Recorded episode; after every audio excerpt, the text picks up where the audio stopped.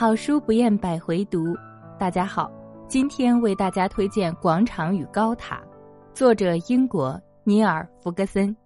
我讲白莲木。本期素材来自豆瓣读书。本节目由手艺人工作室出品。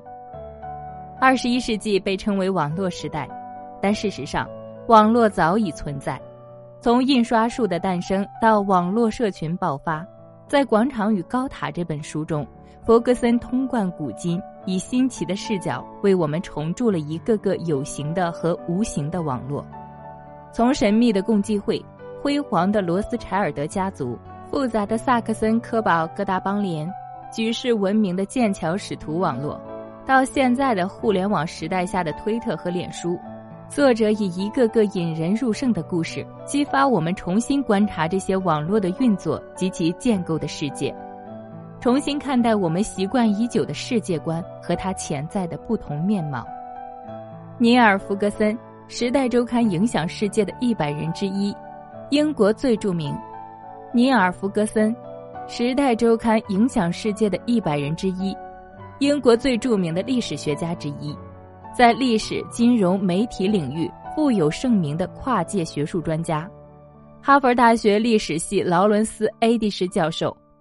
牛津大学耶稣学院高级研究员，斯坦福大学胡佛研究所高级研究员，清华大学苏世民学院荣誉研究员，罗斯柴尔德家族史研究权威，著有《广场与高塔》《基辛格》《文明帝国》《金钱关系》《货币崛起》等超级畅销书，将一个能让你产生影响力的网络和一个赋予你权力的等级体系做对比。哪个更好？哪个更能表达你自己的立场？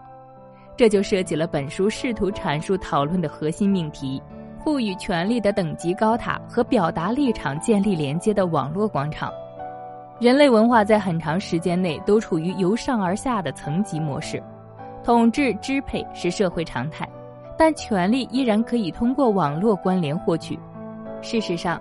更为扁平和松散的网络连接形态也存在于自上而下的群体中，但常常处于被压制的境地。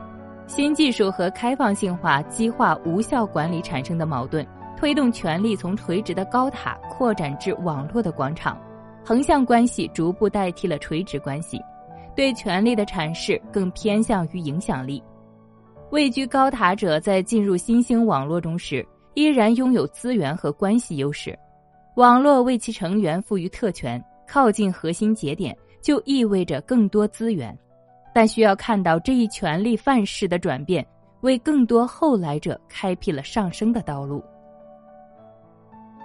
广场与高塔中提起的数十个连接的故事，试图讨论从古代到最近的过去，网络和等级之间相互作用的故事，汇集了从经济学到社会科学。神经科学到组织行为学等众多学科的理论见解，海明威的《没有人是一座孤岛》是本书所讨论命题的最好注脚。人类其实长期处于关系网络社会，从远古时代就会与其他同类交流并合作，形成集体智慧。这样的集体智慧在当今无时空障碍的传播语境下显得尤为重要。社会网络的研究与分析也显得颇有价值。譬如韦路丁方舟社会化媒体时代的全球传播图景，基于推特媒介机构账号的社会网络分析，借助于复杂网络、计算网络、可视化等研究方法，力图以点带面来推动全球传播途径的研究。网络有着相对去中心化的结构，比等级制度更具创造性，但是在社会传染效应或者思想级联模式下。网络能传递多少智慧，就能制造多大的恐慌。网络与等级就如我们所希冀的民主与专政达到平衡点，达到那个黄金意义。网络力量的黄金意义不过分集中，也不过于分散。然而，广场在流动，在扩散，高塔是否依然能承担守夜人的职责？等级的规训是否需要新的界限？此外，网络广场也具有层级特性。互联网公司巨头的发展为我们带来便捷，也因其对社会资本的垄断，使我们失去了竞争的公平性。我们该如何应对虚拟世界的社会分隔？我们是否成为了网络全景监狱中的权力拥有者？这些都是弗格森在书中引发我们思考的问题。